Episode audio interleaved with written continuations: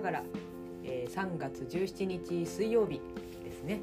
はい。はいえー、と今日のコーヒーはつくばプレイスラボオリジナルブレンドはい。でございます。あのつくばプレイスラボっていうそのコワーキングスペースがうん。筑波大学の近くにありまして、うん。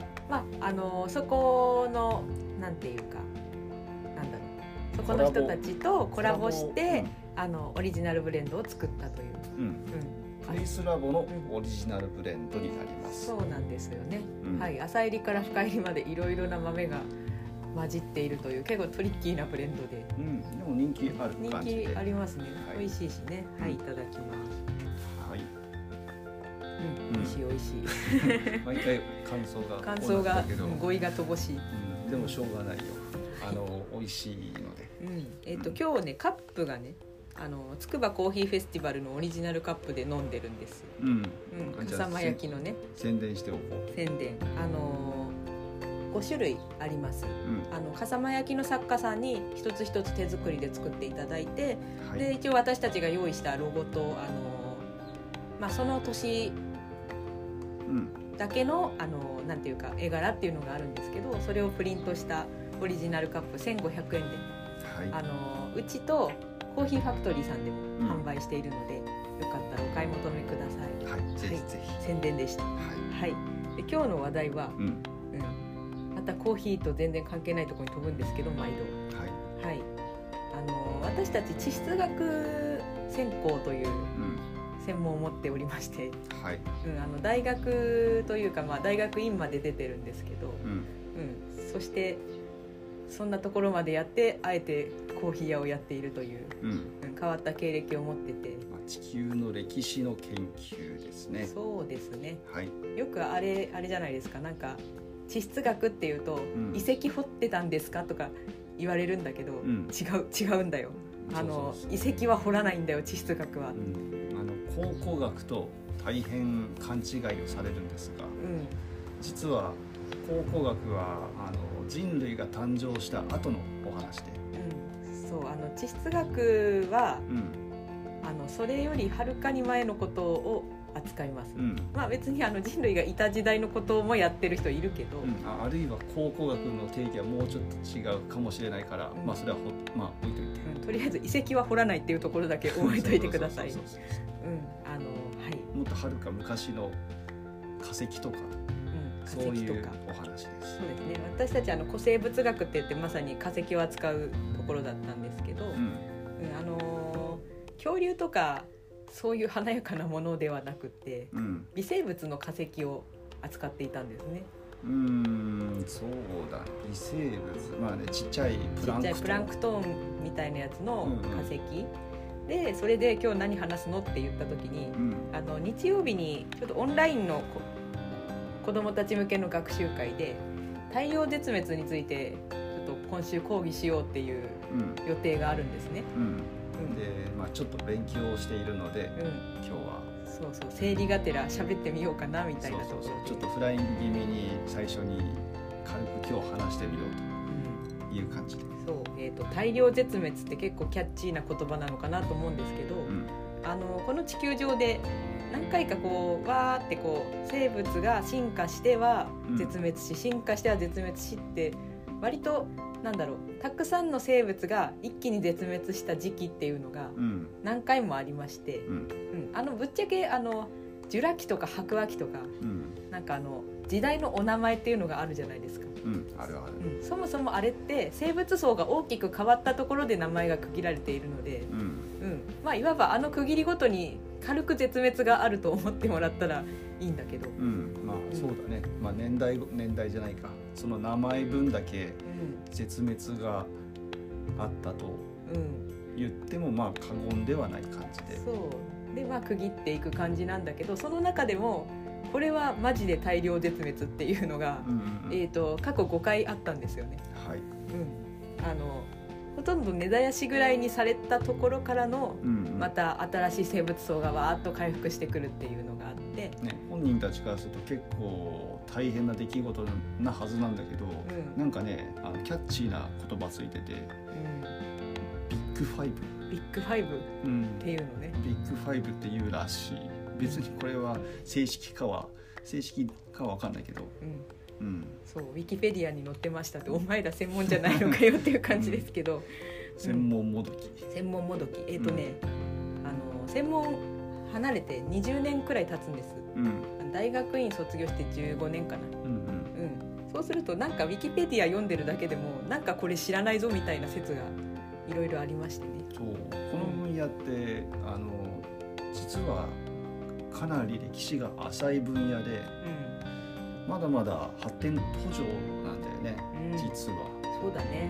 ちょくちょく。うん。ちょくちょく変わるっていうか恐竜のデザインとかも、うん。まあ、私たちあの今年40歳になるんですけど、うん。子供の頃の恐竜のデザインと今の恐竜のデザイン全然違いますからね、うん、あの羽生えてるからね最近の恐竜。うん。うんまあね羽毛が生えてるね。毛が生えてることがあの最近見つかった化石から分かったんでああいうふうにちょっと修正が加えられて、うんうん、あのあと骨格とかもあのやっぱり保存のいい化石が出てくると、うん。うん、解剖学的なことが詳しく分かるんでそれでデザインが変わってきて昔の恐竜ってさなんかこうゴジラみたいに立ってたじゃん。うん。ゴジラ型ってよく言われたね。二足歩行でどしどしどしみたいなうん。感じなのが今割とあの四足歩行みたいにこう前傾してる感じ、うん。まあやじろべえみたいうん、にねあのね。前後でバランスをとって歩いてただろうっていう感じで、ててね、うんうん、鳥みたいな感じ。そう、まあうん、あの解剖学的にって言ったけど 私たち全然その辺わからないんであまり突っ込まないでうん。おきましょうね、はいはい、まあ、ただデザインとその解釈される事実がどんどん変わっていくそういう分野なんですね、うん。うん。まあ面白いんじゃないかなと思うんですけど、うん。うん、じゃあ大量絶滅。ちょっとぐらい触れるか、そうだね、うん。5度の大量絶滅、なんでえっ、と大量絶滅が起きるかって、まあ、簡単に言うと、まあ、今も2階でカニとか生き物飼ってるけれども、うん。うんあのー世話をあんまりしないとさうん。環境が悪化してうん。そうすると大体こう死ぬんだよね。そう死んでしまう。ん。まあ、だから環境が悪化することう。うん。で、まあ、みんなが、うん、お亡くなりになるっていうのが基本でうん。その環境の悪化が何によって起こるかっていうのがその時々で、うん。まあ、これが原因だろうって言われてるのが違ってまして、うん。まあ、一番有名なのがあれだよね。恐竜絶滅のあの白亜紀の末ですよ、うん。うん、にあの隕石が落ちてきてうん。それであの隕石がボーンって落ちて塵が巻き上げられたことで、うん。まあ、地球中がその塵に覆われて寒冷化してしまったと。うん。うん。まあ、それによってその環境が悪化して、まあ、端的に言うと食べるものがなくなり、うん。うん。うん、で大きい生き物から死んでいったという。そういうことらしい。らしい。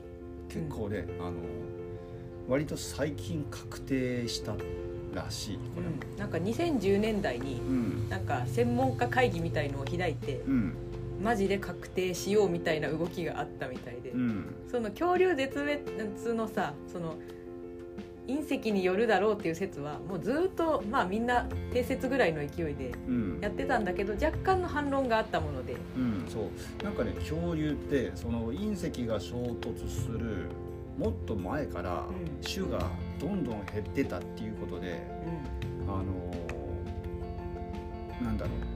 隕石が原因じゃないんじゃないの？みたいな、うん。そもそも隕石落ちなくても絶滅してたんじゃんっていう風な意見とか、とは隕石落ちた後もしばらく生きてたっぽいみたいな証拠があるっていう意見があって。あれ？これ隕石関係ないんじゃないの？それほど。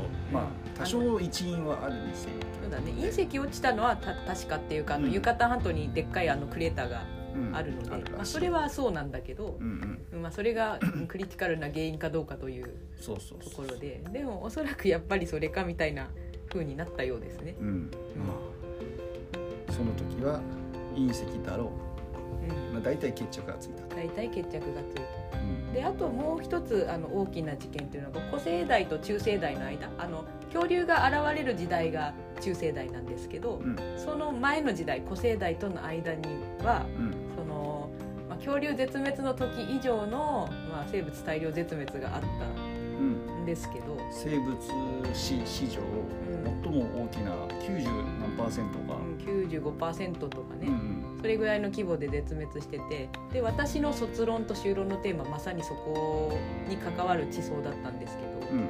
私がやってた頃はなんか隕石が落ちたわけではない。うん。で基本的にようわからんっていうか、そうようわからんだったんだよね、地味だったからあんまりその恐竜絶滅ほどうん。キャッチーな感じじゃなくて人々に知られてないっていう感じだったんだけど、うんうん、まあその海洋あの海ですよ。うん。海の中に酸素がめちゃくちゃ少なくなってたっていうじあのそういう証拠はいろいろあって、うん。まあ、そのせいで環境が悪化していなくなったっていうのはまあそうだろうなっていう感じだったんですけど、うんなんでその酸素が少なくなったのっていうのがいまいち分かってなかったんですね15年前は。うん。そう。で、うん。かつまあ海洋の酸素が何らかの原因で減少したとしてもうん。じゃあ陸上は関係ないんじゃないのとか、うん。とかね。なんかねよく本当になんでこんなに種が減っちゃったんだろうねっていうのが、うん不思議な感じだったんだよね。